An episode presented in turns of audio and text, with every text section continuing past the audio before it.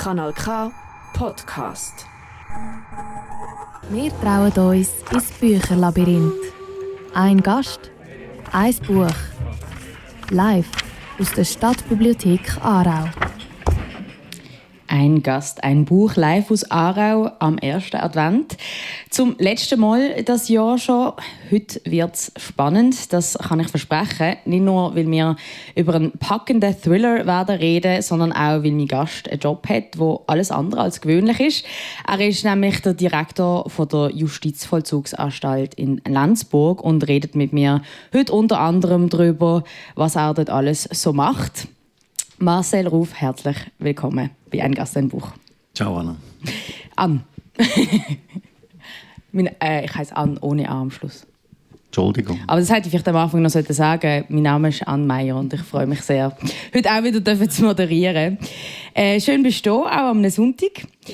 Ich weiß es gar nicht. Äh, schafft man als Gefängnisdirektor auch am Sonntag? Weil der Gefängnisalltag hört ja am Sonntag nicht auf. Ja, da, in der Regel setzt es ein Fünf-Tages-Job sein, aber es ist doch eher ein sechs-, sieben-Tage-Job. Aber das gehört ein bisschen dazu. Und wenn man noch Picketdienst hat, das habe ich aber heute nicht, dann ist man Samstag, Sonntag am Arbeiten. Für äh, Nicht-Gefängnisprofis oder so, was heißt Picketdienst? Picketdienst bedeutet, dass du vom Freitag bis am Montag Morgen, wenn ein Zwischenfall ist in der Anstalt, dass du die erste Ansprechperson bist und unter Umständen musst äh, eine Anhörung machen, Disziplinarverfügung schreiben etc.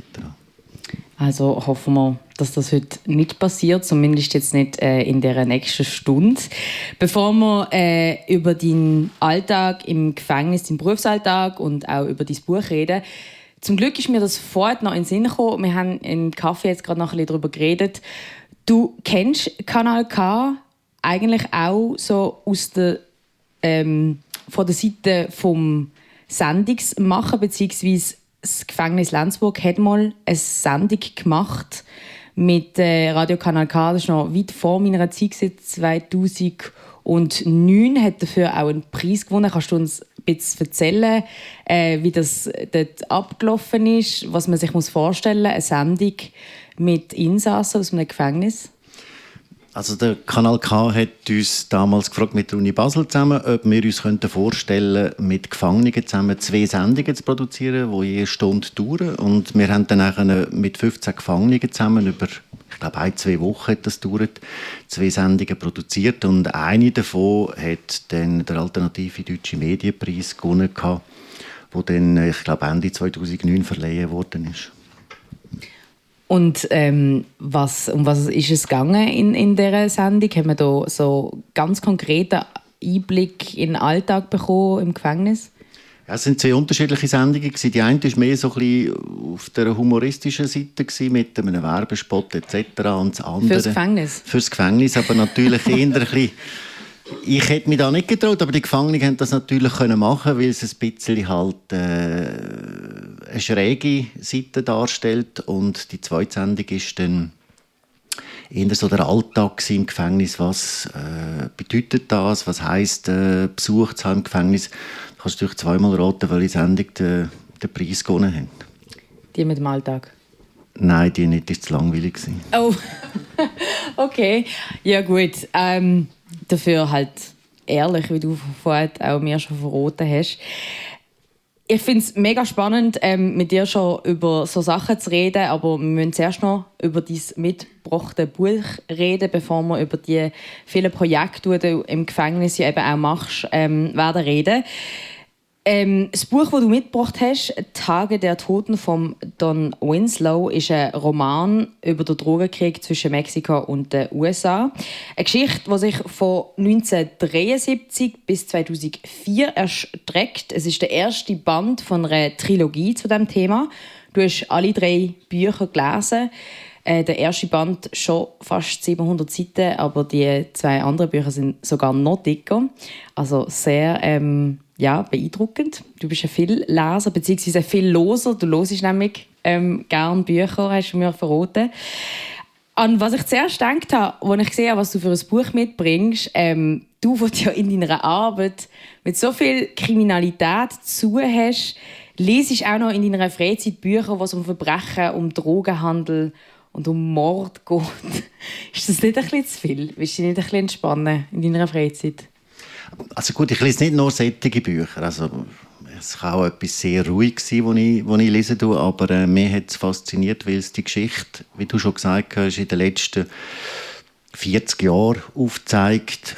Es sind auch weltpolitische Themen drin. Ähm, es ist ein Krimi, es ist aber auch ein Politik-Thriller von mir aus gesehen und es tut sehr gut aufzeigen, wie sich äh, der Drogenkrieg entwickelt hat in den letzten 40 Jahren. Und nicht nur in Amerika, sondern es betrifft ja auch Europa, weil mhm. die Waren dann per Schiff eingefahren werden. Ja, also Drogenkrieg in Mexiko, das muss man eigentlich äh, in ganze Füße setzen, weil äh, der Don Winslow zeigt eben genau auch auf, wo sich das überall eben, also wo sich der Krieg eben auch alles entspannt. Also das ist ähm, und, und wer da auch alles beteiligt ist und dass es eben überhaupt nicht nur ein Problem ist von, von Mexiko. Du hast eben auch schon jetzt eigentlich schon gesagt, der Don Winslow ist einer der erfolgreichsten Krimi-Autoren momentan. Seine Bücher sind Bestseller. Viele von seinen Büchern sind auch verfilmt worden. Tage der Toten ist für dich aber eigentlich eher so ein, nicht ein Sachbuch, aber ein Buch, wo du so auch als so Doku-Fiktion siehst, weil halt eben das meiste eigentlich stimmt. Er hat halt einfach den Namen verändert. Was würdest du sagen? Was, was nimmst du so an, an Fakten aus dem Buch mit? Was hast du gelernt aus dem Buch? Puh, ob ich etwas gelernt habe aus dem Buch, das ist wahrscheinlich fast nicht zu beantworten. Aber ähm, es zeigt ein bisschen dass die politischen Entscheidungen, und egal wer jetzt an der Macht ist, sagt das der amerikanische Präsident wie der mexikanische Präsident, äh, auf die Wirkung, was den Drogenkrieg anbelangt, praktisch keinen Einfluss hat. Also es entwickelt sich immer anders, als man sich denkt. Und egal, ob jetzt eher ein links- oder rechtsorientierter Präsident an der Macht ist, an der Schalthebel wirklich sind andere Personen. Und das sieht man in ganz verschiedenen Bereichen. Sei das Freihandelsabkommen zwischen Mexiko und Amerika, wo auf den ersten Moment gut tönt, ermöglicht natürlich den Drogentransport bei Lastwagen viel einfacher, als es vorher war. Das ist wirklich etwas, was eben so brutal ist in dem Buch. Man merkt wirklich so, da sind eigentlich alle beteiligt am Verbrechen. Ähm, verraten wir aber jetzt noch nicht zu viel, weil wir hören jetzt erst mal ein bisschen, um was es auch in der Geschichte geht, was das Narrativ ist. Ähm, denn der Michael Kiburz aus der Kanal K Ausbildungsredaktion hat das Buch auch gelesen und er hat eine kleine Zusammenfassung gemacht. Im Buch Tage der Toten von Don Winslow geht es um den brutalen Drogenkrieg an der Grenze zwischen Mexiko und den USA in den 70er und 80er Jahren. Der US-amerikanische Drogenfahnder Art Keller ist die Hauptfigur im Buch und steht für DEA, Drug Enforcement Administration, im Einsatz. Sie sollen die organisierte Drogenkriminalität in Mexiko bekämpfen.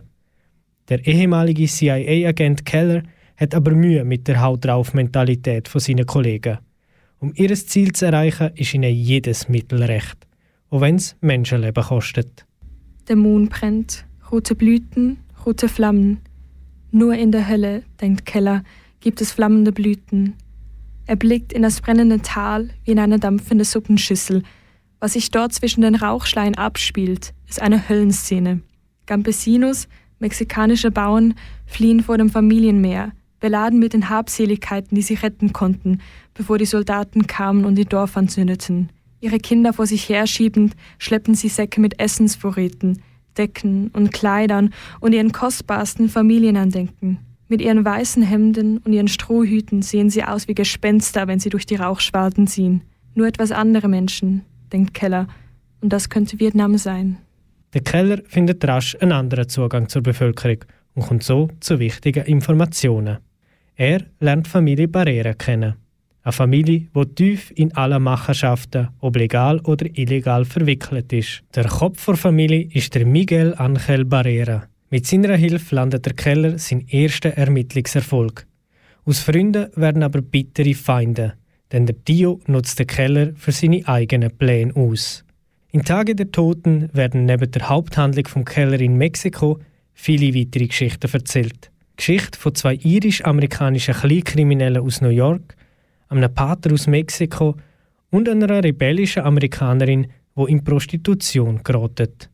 Was nach einem richtig schlechten Flachwitz tönt, was hat das Drogenkartell, ein Pater, eine Prostituierte und ein Polizist gemeinsam, wird in die Tage der Toten geschickt zu einer spannenden Geschichte verwoben. Die Handlung rund um den Artkeller zeigt, wie skrupellos und verworren der Kampf gegen das organisierte Verbrechen ist. Der Michael Kiburz aus der Ausbildungsredaktion von Kanaka über das Buch ähm, Tage der Toten, über das wir heute bei einem Gast ein Buch reden.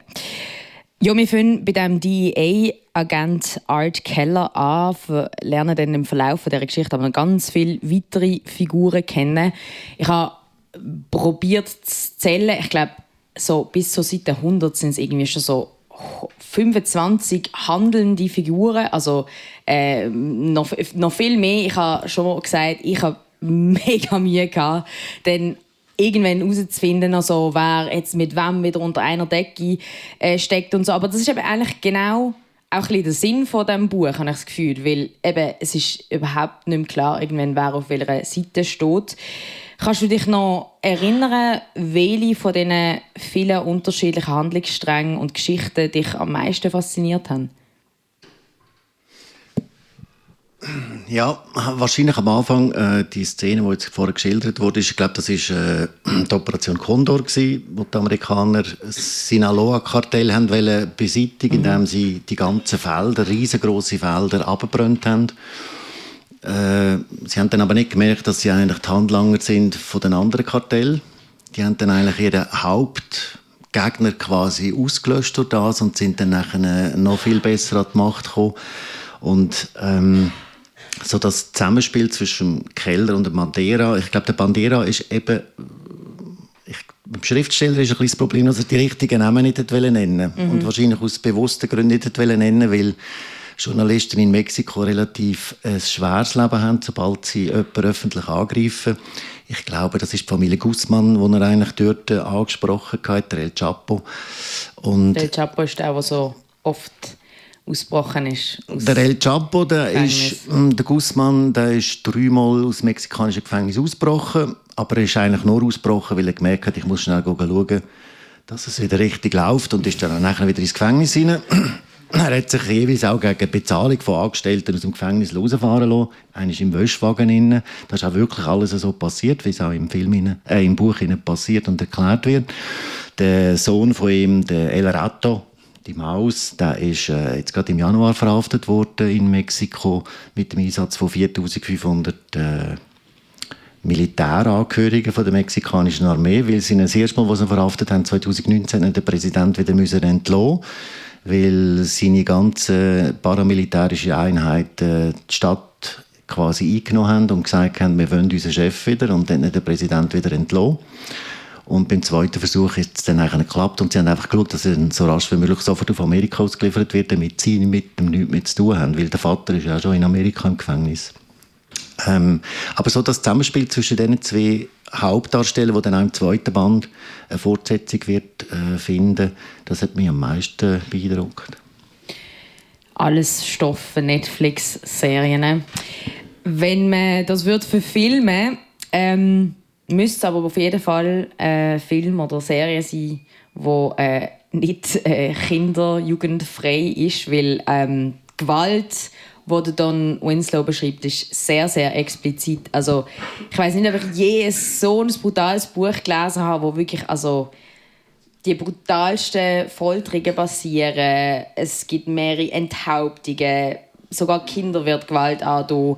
Ich will jetzt wirklich nicht zu fest ins Detail gehen, obwohl das der Don Winslow eben genau auch macht. Ähm, er sagt aber in Interviews immer wieder, wenn man ihn auf die Gewalt anspricht, in echt ist es noch viel schlimmer. Wie ist das für dich, so Szenen zu lesen? Ja, sie sind sehr martialisch und äh, man muss ein bisschen aufpassen, dass man nicht selber abstumpft. Oder? Das, wird, mm. das sind ja auch Leute, die mit so Sachen zu tun haben, dass sie dann nach dem 10., 20. Mal da gar nicht so schlimm finden. Und im Buch reiht sich das eins nach dem anderen. Wenn man dann aber nachher dann wieder im Internet geht, recherchieren dann ist es wirklich so. Das es ist wahrscheinlich in der Realität noch schlimmer, oder? Also, wenn äh, die Kartelle einen Bus mit 30 Studenten entführen und sie nicht sicher sind, ob sie jetzt die richtige verwünschen, dann bringen sie einfach alle 30 um. Mhm. Haben dann im Nachhinein gemerkt, dass es der falsche Bus war, aber es ist schon gleich. Wie ist das bei dir? Ich meine, du hast auch mit krassen Biografien so zu tun im Alltag. Stumpft man da ab? Gewöhnt man sich an, an, an Gewalt? Ja gut, also wir haben ja mit äh, den Tätern zu tun, mit der unmittelbaren Tat haben wir ja nicht zu tun, das ist ja Polizei und Staatsanwaltschaft, also wir kommen die Täter nachher über. Aber ihr wisst, was sie gemacht haben? Ein Abstumpfen würde ich jetzt nicht sagen, nein. Wir nehmen die Leute schlussendlich halt so, wie sie sind. Wir, geben ihnen ein bisschen natürlich schon zu zeigen, dass es nicht in Ordnung ist, was sie gemacht haben, aber wir tun ihnen mal einmal urteilen. Also urteilen tut das Gericht schlussendlich. Und dann gibt es eine entsprechende Strafe. Also haben dich gewisse Szenen dann auch im Buch schon geschockt? Ist das nicht so, dass du da mega easy mit so Sachen umgehst?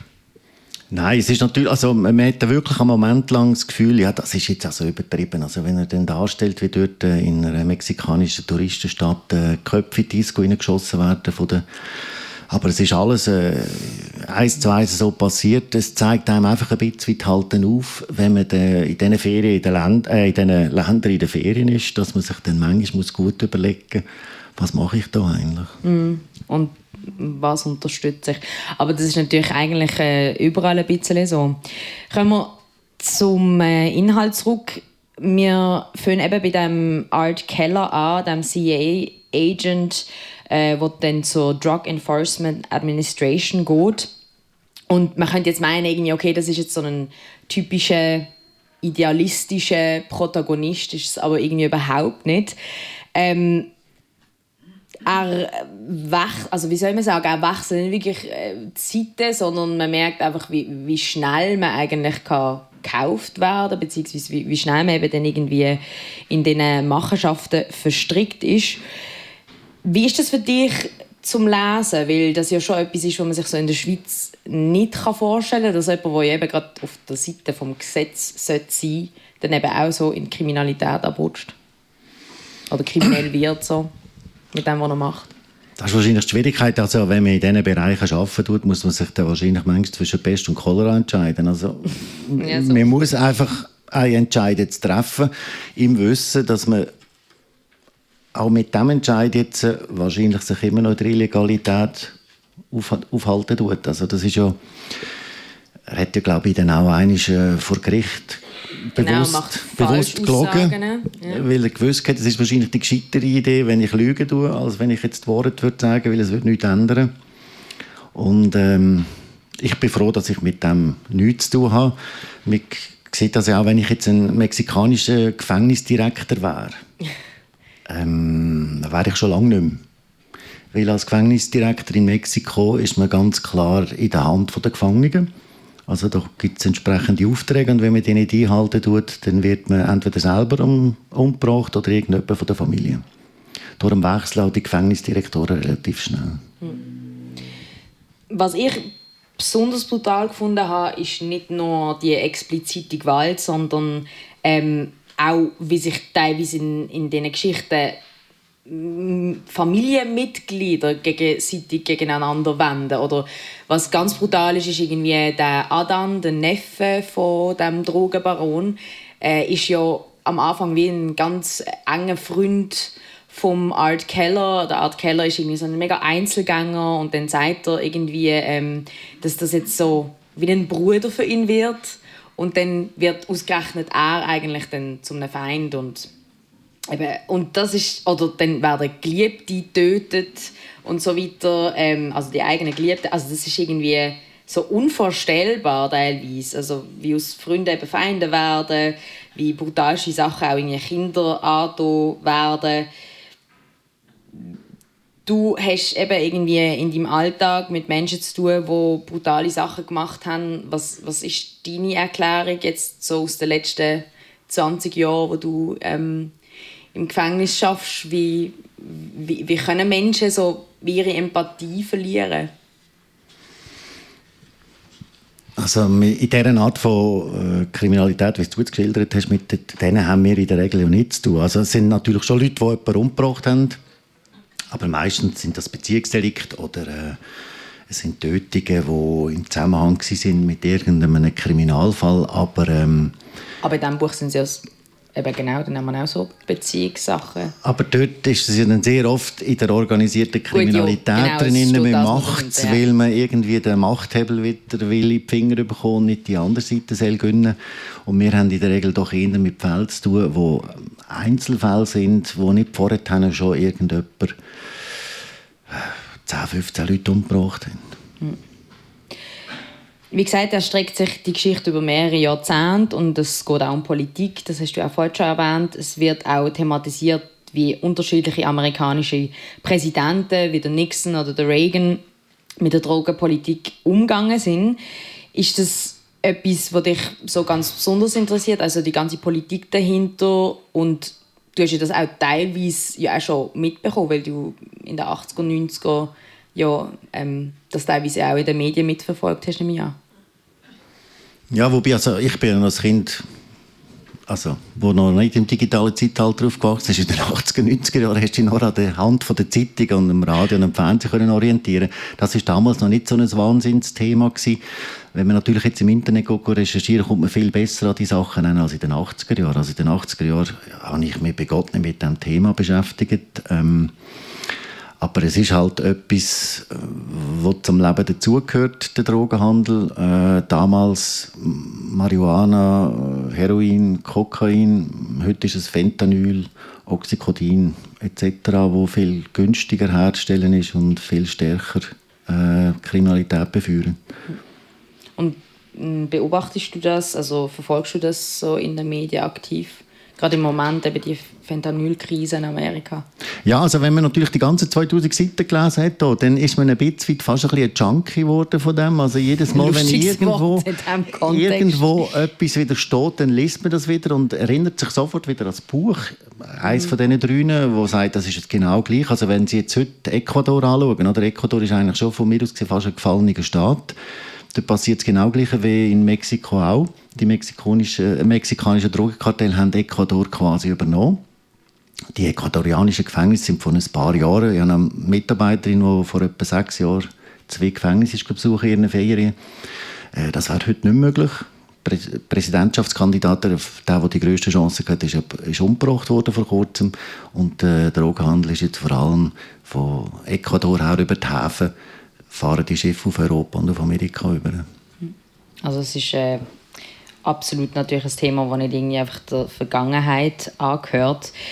Was ich mir aber auch ein bisschen überlegt habe, ist so, ist es nicht auch ein bisschen problematisch, wenn ein Amerikaner irgendwie ja, so, so ein düsteres Bild jetzt eben gerade so über so Länder schreibt, aus je nachdem ja, auch ein bisschen eine privilegierte Position. Auch wenn er natürlich vieles irgendwie so aufdeckt, er ist natürlich irgendwie auch safe, der Don Winslow. Also ich glaube, es braucht immer zwei Partner und äh, er, er tut ja genauso auch die amerikanische Seite sch schlecht das darstellen. Stimmt. Also äh, ich meine, wir, wir haben, es richtig im Kopf letztes Jahr 63'000 Tote gehabt, auch Überdosis äh, in Amerika. Und äh, der Stoff kommt von irgendwoher, aber du brauchst auf der anderen Seite auch jemanden, der den Stoff verkauft im Land. Und äh, Drogenkriminalität ist in Amerika ein grosses Thema. Also, tut von mir aus geht nicht nur die mexikanische Seite irgendwie ein schlechtes Licht stellen, sondern eigentlich beide Seiten. Hm. Kommen wir jetzt zu deinem ersten Musikwunsch, Ill Manners von Plan B. Du hast gefunden, das könnte so das Soundtrack sein, wenn man Tage der Toten wird verfilmen. Warum ein englischer Rapper von einer Geschichte, die in Lateinamerika und den USA spielt? Also ich, ich habe jetzt ich habe drei Stück dürfen auswählen, oder? Und das ist sehr schwierig, wenn man nur drei Stück dürfen auswählen. Und eins ja, früher war es auch nur zwei gesehen. Okay, gut. ähm, ich habe jetzt eins müssen nehmen. Also nein, das habe ich auch genommen, weil es von mir aus in Bezug zum äh, zum Buch hat. Äh, Il Manor ist vom Plan Beat 2011 die Jugendunruhen in London gegeben. Mhm. Drogenkriminalität, äh, das Sozialwesen ist abgebaut worden. Und äh, er hat dann auf das aber das Lied gemacht. In der deutschsprachigen Schweiz ist es nicht gross bekannt gewesen. Ich glaube, in England ist es auf Platz 5 gewesen, in der Hitparade. Aber mir hat das vom Dings, ich hatte das mit meiner Tochter zusammen, da waren wir noch jung gewesen, Ähm, ja gut, vor elf Jahren äh, haben wir das immer im Auto reingelassen, ganz laut. Wenn ich aber vor das Haus gefahren bin, haben meine Nachbarn irgendwie ein bisschen komisch geschaut. Ähm, mache ich natürlich heute nicht mehr. Wegen dem Image? Nein, nein, nein, nein. Ich, also ich war dort schon Anstaltsdirektor. Gewesen. Aber ah, es ja, hat doch auch noch eine klassische Komponente drin, aber das kann ich am Schluss verraten. Ich habe natürlich auch meine Recherchen gemacht. Ähm, aber zu dem vielleicht vorher, weil dann können auch, kann auch das Publikum im, äh, in der Stadtbibliothek ein bisschen röteln, woher man die Gigen vielleicht äh, schon kennt. Machen wir eine eine kleine Musikpause mit Plan B Ill Manners.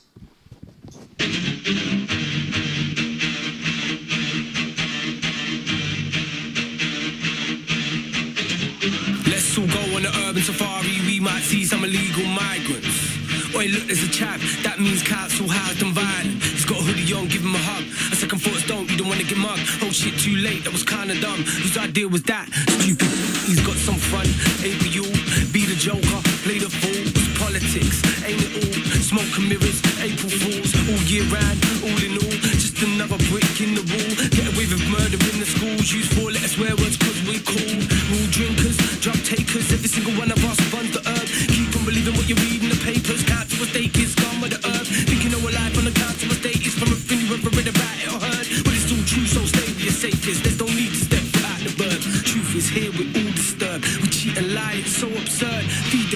what we've learned. Fuel the fire, let it burn.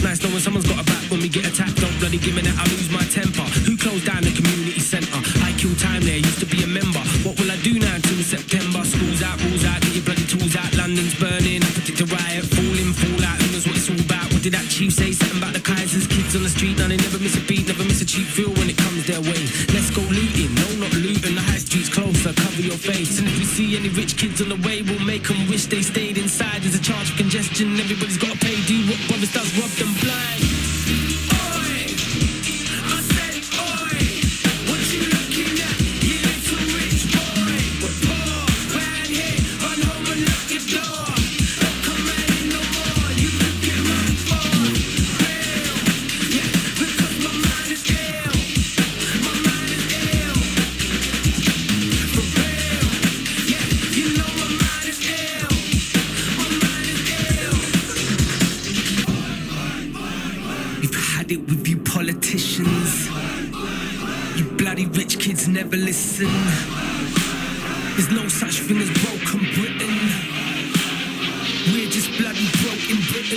Fixing is the system,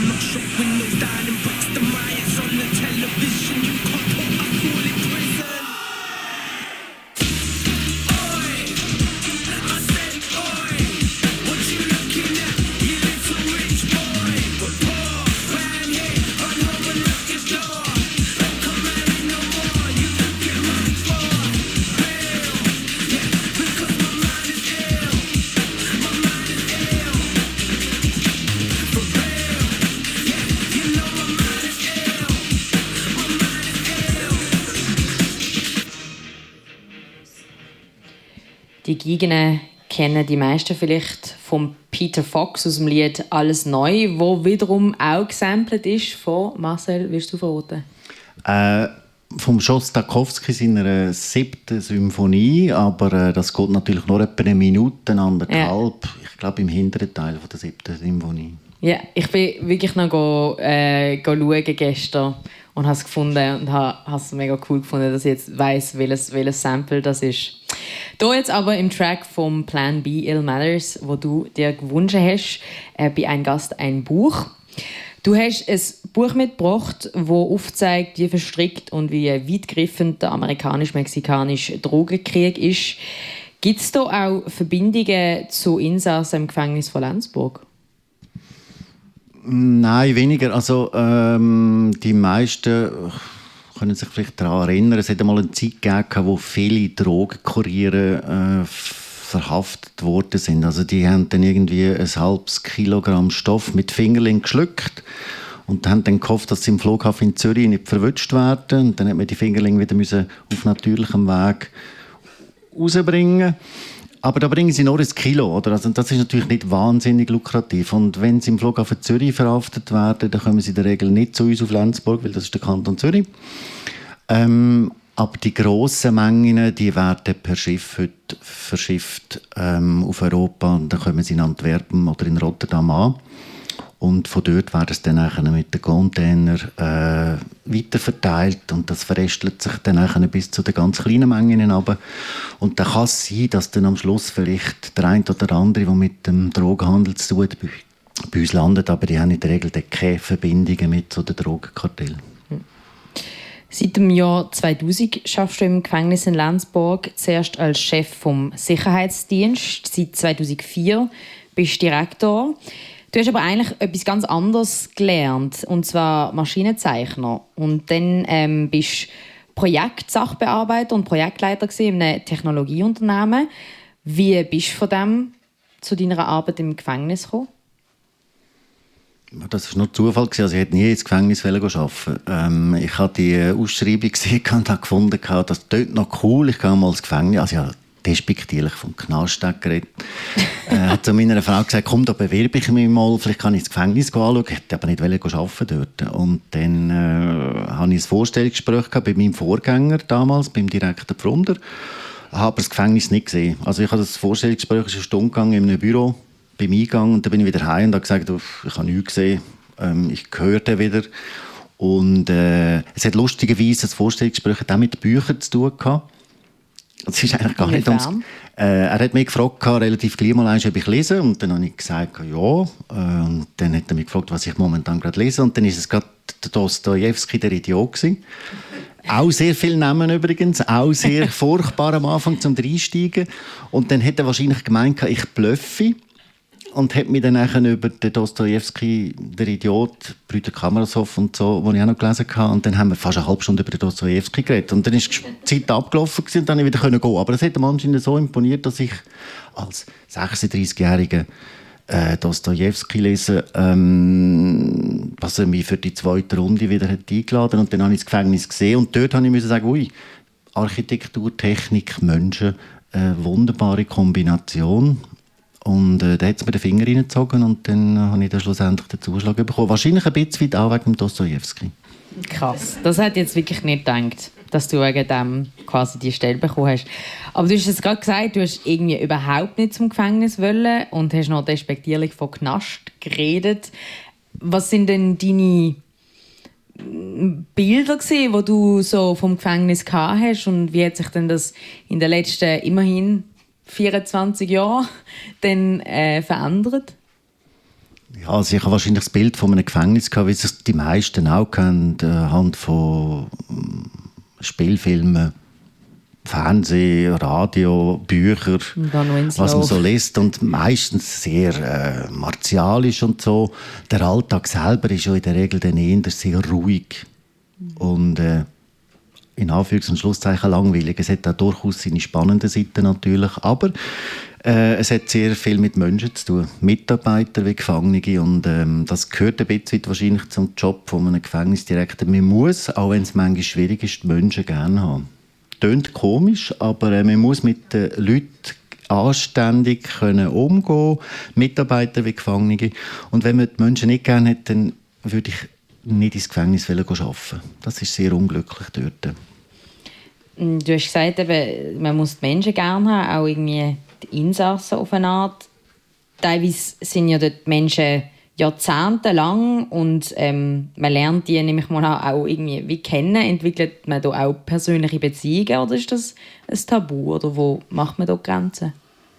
Nein, also persönliche Beziehungen sicher nicht. Das ist eine Frage von Nähe und Distanz. Ähm, es kommt immer auf den einzelnen Fall darauf an, wo man vielleicht ein bisschen mehr muss auf die Person eingehen als bei einer anderen Person. Ähm, mehr Geld in der Regel als streng, aber freundlich. Das tönt jetzt ein bisschen widersprüchlich, aber äh, streng und freundlich. strenge Linie, aber freundlich in der Art. Also wir sind per se mit den Leuten zum Beispiel, mhm. das ist klar. Wir grüßen die Leute und in der Regel kommt auch ein Grüße zurück. Das ist ja draussen in der Stadt auch nicht anders. Gut, auch nicht jeder grüßt in der Stadt zurück. Aber ähm, so wie man in den Wald ruft, tönt es dann in der Regel auch zurück. Wie wir ja auch eben hier von, von einem Buch oder Büchern reden, muss ich das jetzt in diesem Kontext schon erwähnen. Nämlich ist äh, das Gefängnis in Lenzburg auch schon mal in einem Buch vorgekommen, nicht nur äh, in, in Film, in, in Tatort. Und äh, der Joe Nesbo hat im Thriller «Der Sohn» Gefängnis als modernstes Gefängnis der Welt beschrieben. Und du findest, er hat es dort nicht sehr akkurat beschrieben. Was hast du gefunden, was ist dort falsch? Du hast jetzt gerade so laut gestöhnt, wenn ich das erwähnt habe. Was, was hat dich dort so daran genervt? Also ich, ich lese Bücher von John Nesbo gerne der mhm. Sohn ist auch gar nicht so schlecht geschrieben. Es ein, zwei Sachen drin, wo ich sage, ja, das ist jetzt ein bisschen sehr äh, mhm. fantasievoll äh, beschrieben gewesen. Er hat Lenzburg als Paradebeispiel von einem super Gefängnis technisch hochstehend, äh, aber spartanisch in der Einrichtung äh, beschrieben gehabt. Äh, ist aber nie bei uns gewesen. Er hat wahrscheinlich der, äh, das kleine Video gesehen von der Eröffnung des Zentralgefängnisses, wo wir den Irislaser äh, zeigen und Drohnenabwehr und hat dann gefunden, boah, das bringe ich jetzt gerade als Aufhänger. Die norwegischen Architekten haben sich dann an Lenzburg orientiert in seinem Buch. Ähm, für mich hat es den Nachteil gehabt, dass nachher die Süddeutsche Zeitung kam und gesagt hat, oh, jetzt machen wir einen Bericht über das beste Gefängnis der Welt. Und ich habe dann immer gesagt, wir sind nicht das beste Gefängnis der Welt. Ich möchte nicht das Beste sein. Weil wenn du das Beste bist, kannst du auch ganz schnell oben mm. runterfallen. Äh, ist ja nicht nur die einzige Zeitung, die äh, euch so genannt Der Bund... Äh Tagesanzeiger haben immer ja, wieder jetzt muss man aufpassen, das war die gleiche Journalistin. Also die okay. hat für die Süddeutsche Zeitung geschrieben, für die Schweiz. Und sie hat dann für den Tagesanzeiger aber einen anderen Artikel auch geschafft und für den Bund, die gehören ja zusammen. Ähm, dort hat es dann anders geheißen, äh, in der Süddeutschen Zeitung hat es geheißen, schöner wohnen. Wenn man aber den Text gelesen hat, ist klar gewesen, das ist mehr so ein bisschen humoristisch gemeint gewesen. Ich hätte jetzt gerade fragen, so findet es euch inhaftiert auch bestes Gefängnis, schöner wohnen? Nein, ich glaube nicht. Nein. Ähm, und im Tagesanzeiger hat man dann vom besten Gefängnis der Welt geredet. Also, eben, also, der John Espe ist geschuld, hat ein bisschen übertrieben, finde ich, ehrlich gesagt. Äh, wir sind sicher kein schlechtes Gefängnis, ich würde es mal so sagen. Aber äh, ich möchte nicht unbedingt... Was heisst schlecht und gut in Bezug auf das Gefängnis? Ähm, wir sind ja... Äh, die Strafanstalt, das ist ein Teil von der JVA, oder? Das ist der Fünf-Stern, 1864 gebaut. Also wir sind jetzt 160 Jahre alt. Wir haben immer noch die genau gleich kleinen Zellen wie vor 160 Jahren. Das ist aber nicht so gut. 7 bis 8 Quadratmeter. Ich sage, das ist jetzt eine Mischung, oder? Äh, dafür, wenn du aus den Zellen rauskommst, du den Raum bis unter das Dach. Damals hat man so bauen, damit das Tageslicht von oben runter bis ins Erdgeschoss runterkommt. Heute in einem Neubau ist eine Decke auf 2,5 Meter aus Beton. Also du kommst ein bisschen aus den Zellen raus und hast ein bisschen Luft zum Schnaufen, was du in einem Neubau zum Beispiel nicht hast. Aber das A und so für mich in einem Gefängnis sind nicht Gebäulichkeiten, äh, die Räumlichkeiten, sondern das Personal. Wenn das Personal gut ist, gut im Sinn von eben klare Linien, aber auch schauen, wo braucht es ein bisschen mehr Nähe, wo muss man mal auf eine Einzelperson eingehen, wenn man das Gefühl hat, da läuft etwas nicht gut. Äh, das Personal macht schlussendlich äh, ein Gefängnis aus, ob es gut oder schlecht funktioniert. Und es sind nicht unbedingt irgendwelche Annehmlichkeiten. Du stellst ja die Leute auch an. Was, was braucht es, damit man im Gefängnis in Lenzburg darf arbeiten ja, es, es braucht, äh, wenn man jetzt als Vollzugsangestellten anfängt, eine eidgenössisch anerkannte Ausbildung, drei- oder vierjährige. Das ist mal die grundlegende erste Bedingung. Und nachher, wir stellen in der Regel eher jemanden ein, der etwas älter ist. Also ich stelle am liebsten Leute zwischen 40 und 50. Ist aber heute bei Gott nicht mehr so einfach wie vor 20 Jahren. Äh, weil die Leute haben Lebenserfahrung, die haben Kinder großgezogen, die wissen, dass das Leben nicht immer so einfach regel- und steuerbar ist, wenn man eigene Kinder hat. Äh, und die Akzeptanz von der jungen Gefangenen ist gegenüber älteren Mitarbeitern natürlich auch höher als bei jungen. Und wenn ich mit 25 in einem Gefängnis fange an zu arbeiten, 40 Jahre ist dann schon keine lange Zeit. Also gut, ich muss mir ja, ich bin jetzt dann auch 30 Jahre dort, ähm, ich muss aber sagen, ich bin erst der sechste Anstaltsleiter in 160 Jahren. Also man bleibt relativ lang hocken als Gefängnisleiter. Ja, aber du bist äh, schon sehr lang dort. Was sind so Geschichten, die dich besonders geprägt haben aus dieser Zeit?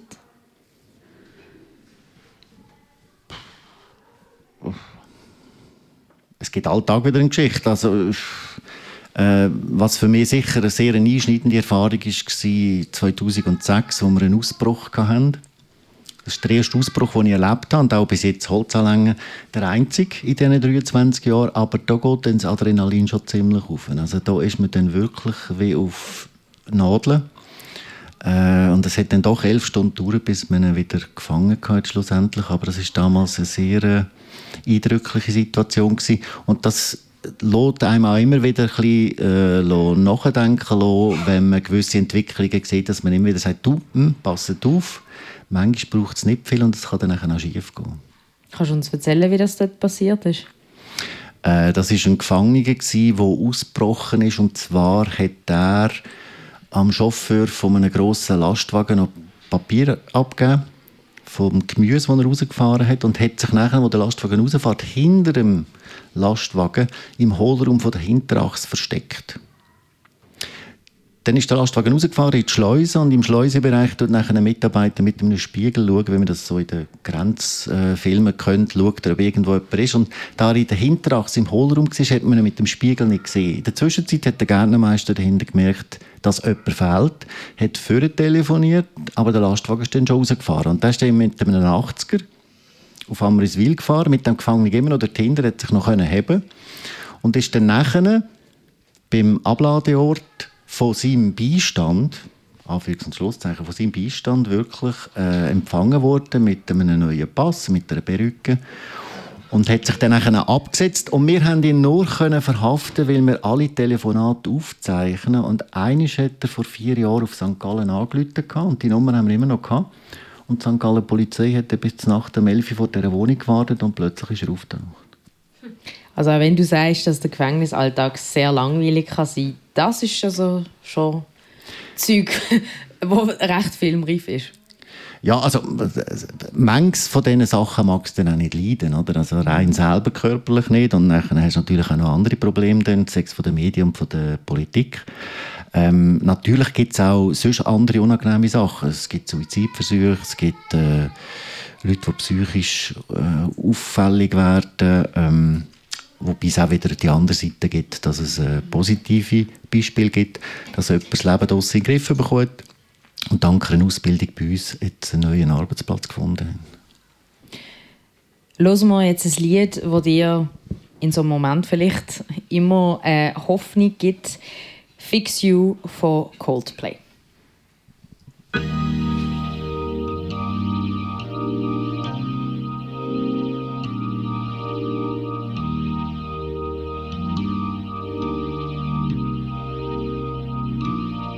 When you try but you don't succeed. When you get what you want but not what you need. When you feel so tired but you can't sleep. Stuck in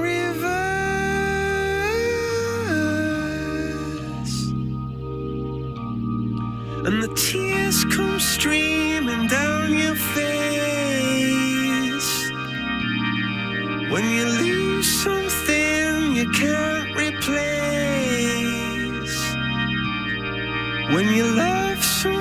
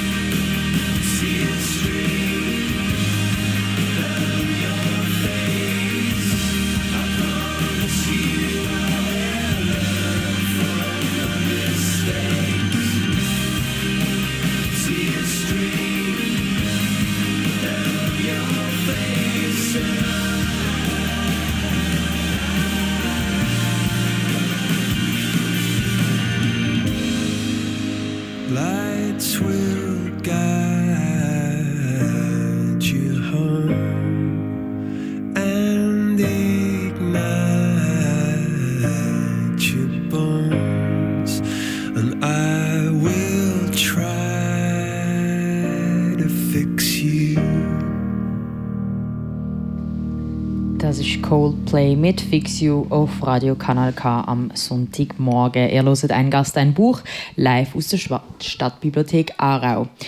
Marcel Ruf, wir senden aus einer Bibliothek und die Bibliothek in der Strafanstalt Lenzburg gehört auch zu deinen Aufgabenbereich. Du kaufst nämlich die Bücher für die Bibliothek, hast du mir gesagt. Was braucht es ähm, da, dass es ein Buch in die Bibliothek im Gefängnis schafft und was sind da Regeln? Also gibt es da überhaupt Regeln, was äh, die Insassen dürfen lesen und was nicht? Ja, also Regeln, äh, natürlich gibt es Literatur, die man jetzt nicht würde, äh, anschaffen Mein Kampf zum Beispiel wäre so ein Stück. Oder, Gut, aber ich äh, glaube, das hat es in keiner Bibliothek. Oder ein, ein, Fachbuch über die modernste Waffentechnik würde ich jetzt wahrscheinlich auch nicht anschaffen. Tage der Toten? Tage der Toten, ja, selbstverständlich. Das, das hat natürlich dazu gehört. Ähm, ist Tage der Toten in der Bibliothek? Ja? Das ist in der Bibliothek, ja. Ah, krass. Ähm, ich, ich beschaffe mich ich beschaffe Bücher, weil äh, viele von den Büchern, die wir haben, werden von der Stiftung beschafft, Stiftung von der Strafverstadt Lenzburg, wo ich auch zum Stiftungsrat gehöre und das ist so ein bisschen mein Hobby, das mache ich noch daheim in meiner Freizeit. Tue ich noch Bücher bestellen, natürlich alle in der Buchhandlung in Lenzburg, ja zum Unterstützen. Den Handel vor Ort unterstützen, genau.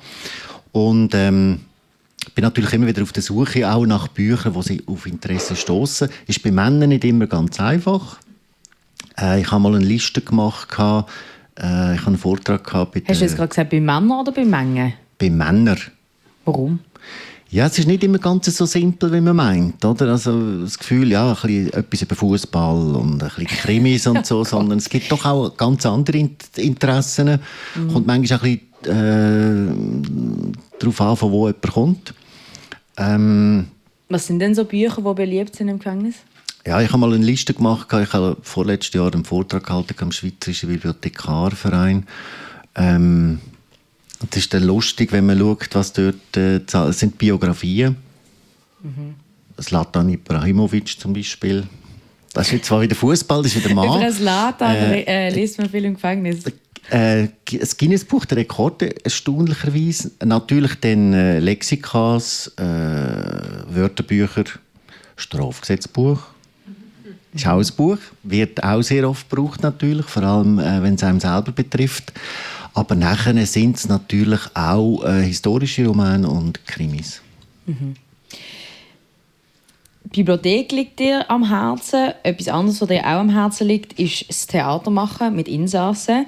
Alle zwei Jahre machen ihr nämlich Aufführungen, wo auch Leute von außerhalb ins Gefängnis Aufführungen schauen. Nächsten März sind die nächsten Aufführungen, habe ich glaube gelesen. Was ähm, beobachtest du da? Was hat so ein Theaterprojekt für einen Effekt auf ähm, die Insassen im Gefängnis? Also wir sind ja vom Strafgesetzbuch her verpflichtet, eine sinnvolle Freizeitbeschäftigung anzubieten. Oder? Und wir sind aber, glaube ich, die Einzigen in der Schweiz, die das... In der Schweiz sind wir die Einzigen, aber wenn ich jetzt ins Ausland schaue, in Deutschland gibt es das in ganz vielen Anstalten, in Rumänien fast in jedem Gefängnis, in mhm. Italien gibt es im Libanon sogar, im grössten Männergefängnis, tut der Regisseur im Theater regelmäßig durchführen. In Rumänien ist sogar ein Wettbewerb, wo Gefängnisse gegeneinander antreten, wer die bessere Theateraufführung macht. Äh, Theater ist für mich eigentlich die ideale Kombination Motivation im Sinne von einer sinnvollen Freizeitbeschäftigung. Es braucht den Geist und den Körper. Also, und Teamfähigkeit. Und, und, Teamfähigkeit. Also man merkt dort, man muss miteinander harmonieren und funktionieren. Also wenn einer aus der Reihe, aus der Reihe tritt, äh, geht es nicht mehr. Es braucht Mut. Man muss aufpassen natürlich, wenn man Darsteller auswählt, dass man die richtigen nimmt. Ähm, Ihr macht auch ein Casting, oder? Ja, also wir, wir tun jeweils zuerst aber fragen. Wir, wir schauen natürlich jetzt in dem Stück, das wir jetzt wieder haben, letztes Mal beim Dürrematti Panne auch, dass es äh, gute Deutschkenntnis braucht, weil sonst macht es keinen Sinn. Und dann tun wir vielleicht schon mal vorweg ein paar Leute aussortieren. Also wir wissen zum Beispiel, die Aufführungen sind im März und jemand im Dezember entlassen wird, macht es keinen Sinn, den in diesem Theaterprojekt äh, zu integrieren. Wenn jemand psychisch krank ist, nehmen wir ihn auch nicht. Äh, und dann kommt die Regisseurin noch und macht dann auch noch mal ein Casting und macht dann eine Schlussauswahl von, jetzt haben wir sechs, fünf bis sechs Gefangene, je nachdem, jetzt, wie sich entwickelt. Und mit denen schafft sie dann nachher rund vier Monate. Mit dem Ziel, den im März die Aufführung zu bringen. Aber es ist wirklich ein Teamwork und äh, es zeigt auch den Gefangenen mal auf, wenn sie hart arbeiten und miteinander etwas gleichzeitig äh, ein Ziel vor Augen haben, dass sie Erfolg können haben. Und zwar nicht im kriminellen Bereich, sondern im legalen, normalen Bereich. Und was beobachtest du da eben auch so für, für Entwicklungen? So, ähm, bevor, also ich nehme mal an, das sind auch Leute, die ja noch nie vorher Theater gespielt haben, was das mit ihnen so macht, auch auf einer Bühne zu stehen. Also in der Regel haben wir keine Schauspieler als Gefangene. Äh, das ist so. Äh, das sind alles Anfänger, wobei wir jetzt doch auch schon zwei haben, die das dritte, vierte Mal dabei mhm. sind. Also dort merken wir schon, das sind schon leichte Profis. Es ist bei den Zuschauern dann auch immer mit der Staunen wird festgestellt, aber das war jetzt kein Gefangener gewesen. Nein, das kann nicht sein. Das ist ja viel zu gut. äh, und man merkt aber bei denen, die das erste Mal dabei sind, natürlich schon noch gewisse Unterschiede. Und ähm, es braucht, gerade bei denen, die das erste Mal dabei sind, sehr viel Mut, vor die Leute hin, man ist ja nicht maskiert. Also man steht dann hin und man weiss, äh, das sind jetzt fremde Leute, teilweise aber auch die Angehörigen, die Eltern, die dann vielleicht auch das erste Mal sehen, dass ihr Sohn etwas auf die Beine stellt, ohne dass sie mit einem schlechten Gewissen ins Bett gehen zu oben. Aber äh, es tut bei vielen nachher, äh, Selbstbewusstsein auf eine positive Art stärken. Mhm. Das ist sicher ja, sehr, also das wird sich sicher auch positiv auf, auf äh, den Alltag auswirken. Und es ist natürlich so, wir finden ja nicht, ich meine, wir machen die Umfrage bei 180 Gefangenen. Und wir arbeiten am Schluss mit 5, 6 und bewerben uns vielleicht 20. Also man sieht dann schon, das wissen es natürlich auch schon, es hat viel mit Arbeit zu tun. Man muss den Text auswendig lernen, und zwar auf der Zelle, zu oben. Ähm, man bekommt nicht zusätzlich irgendeinen zusätzlichen Lohn über. Äh, man wird nicht früher entlassen, wenn die Aufführungen erfolgreich sind. Also es gibt ja so Projekte. Also, äh, man, man schmunzelt jetzt, aber in Brasilien zum Beispiel, wenn ein Buch liest in Brasilien und eine kleine Abhandlung schreibst, wirst du ein paar Wochen früher entlassen. Das ist also so ein Projekt. Das ist mal, ich bin mal gefragt worden, ob man das bei uns auch könnte machen könnte. Ich habe gesagt, ja, es würde wahrscheinlich schwierig werden, mit der Staatsanwaltschaft und den Gerichten so etwas zu machen. Und die Frage ist, gibt es noch einen Ghostwriter, der für die anderen Gefangenen den Text schreibt? Also, also dann muss der Text mega gut sein über das Buch, dass man früher rauskommt. Ich weiß nicht genau, wie sie es in Brasilien machen. Ich glaube, es braucht einfach einen Text dazu. Ob der gut oder schlecht ist, ich weiß es nicht. Mega Stellenwert von der Literatur. das ist noch sehr spannend. Ähm, Zeit rast. Ich habe, glaube noch, ja, wir haben noch Platz für so eine Frage. Ähm, ich würde mich eben gerne so auf das Buch beziehen. Du hast mir nämlich ähm, einen Ausschnitt geschickt ähm, aus dem Buch Der Lebensvorhang geht auf vom Ehepaar Christina und Christian Boss. Die haben dort über dich unter anderem geschrieben und was mir dort aufgefallen ist, die beiden haben mega betont, was für eine braver Bub du bist als Kind und keine Schlägereien, kein Streich, keine Rebellenphase. Das Einzige, was du irgendwie mal gemacht hast, ist äh, so als Kind zu den Nachbarn über abgehauen. Ist es äh, etwas Wichtiges so, äh, in deinem Beruf, dass man ein sauberes Image behaltet? Also gut, ich bin von Ihnen nicht gefragt worden, ob ich anständig und lieb war. Die haben meine, Sie haben es einfach so Nein, sie haben, meine, sie haben meine Mutter gefragt. Ach. Und mein Bruder, mein Bruder hat meistens leiden Ich war vielleicht der Gescheiter und habe mich nicht verwutschen lassen. Nein, ähm, nein, ich glaube, wenn man mit 5, 6 äh, einen Blödsinn macht, oder mit 8, 9 einen Blödsinn macht, äh, ist das von mir aus gesehen auch noch nicht äh, etwas, was sich dann im späteren Leben negativ auswirkt. Es kommt natürlich ein bisschen darauf an. Ich würde jetzt mal behaupten, heute ist es viel heikler, wenn man mit 8, 9, 10 einen Blödsinn macht, als in meinem als ich aufgewachsen bin, 1972. Ich meine, wenn man dort ein Zeichen gemacht hat, ist der Dorfpolizist gekommen, hat einem am Ohr genommen und man wahrscheinlich am Nachbarn Entschuldigung sagen und dann dreimal das Haus wischen.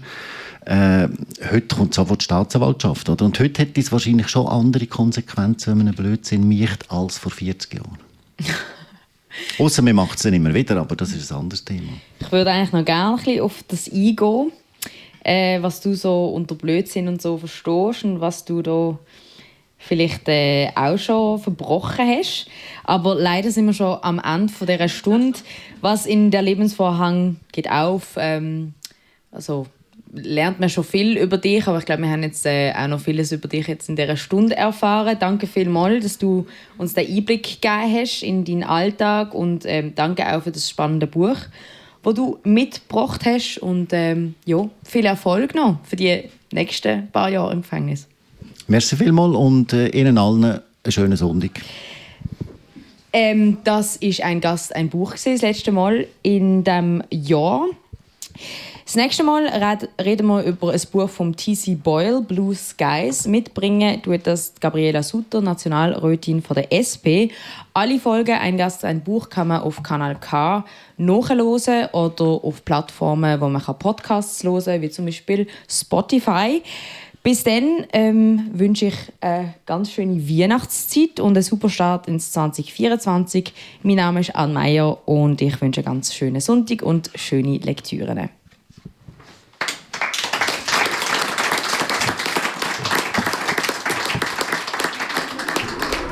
Das ist ein Kanal K Podcast Jederzeit zum Nachhören auf kanalk.ch oder auf deinem Podcast App.